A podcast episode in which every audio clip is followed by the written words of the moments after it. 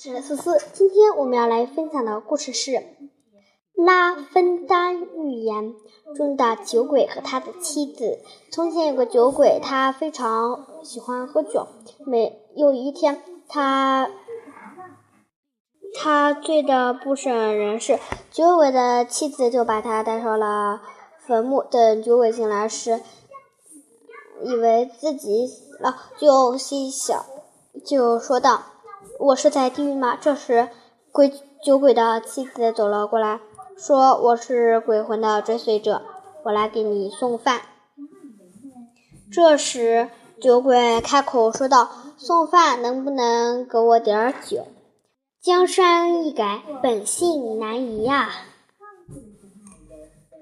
牧羊人和狮子有一个牧羊人不知道羊是怎么死的，他猜定狼一定会来吃羊。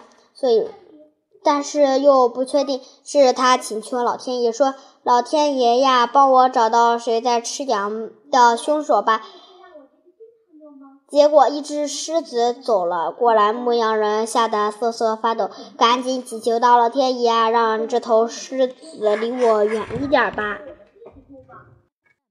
农夫、猎狗和狐狸，有一个农夫和一条猎狗，一。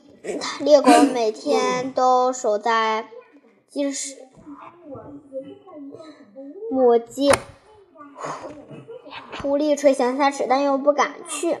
于是有一天，粗心大意的农夫忘把鸡门子、鸡笼子关上了，狐狸溜了进来，把母鸡咬死了。